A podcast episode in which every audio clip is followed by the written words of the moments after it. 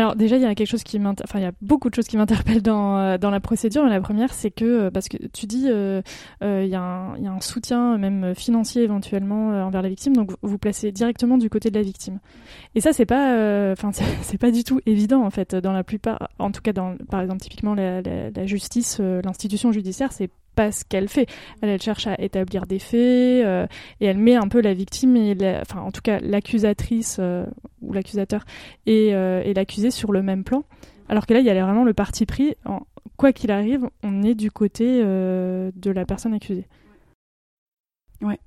Bah ça, en fait, c'est, pour moi, c'est une question de cohérence politique. C'est une déclinaison en fait de nos principes antipatriarcaux et de notre analyse du patriarcat. Et oui, cette procédure, elle est asymétrique.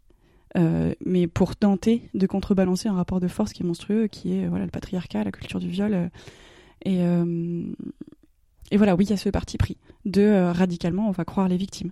Et, et, on, on pense pas que les gens, que les personnes fassent des fausses accusations de viol, d'agression sexuelle à la légère.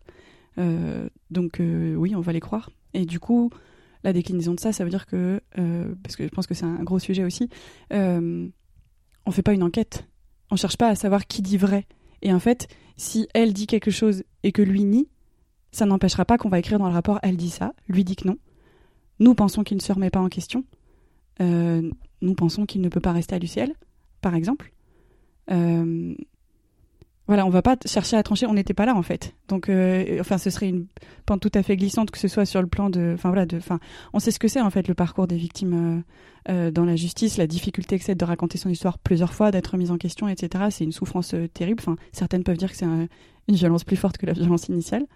voilà, nous, on, on va pas du tout aller là-dedans parce que on connaît les mécanismes qui sont à l'œuvre. Euh, qui font qu'on va discréditer la victime et,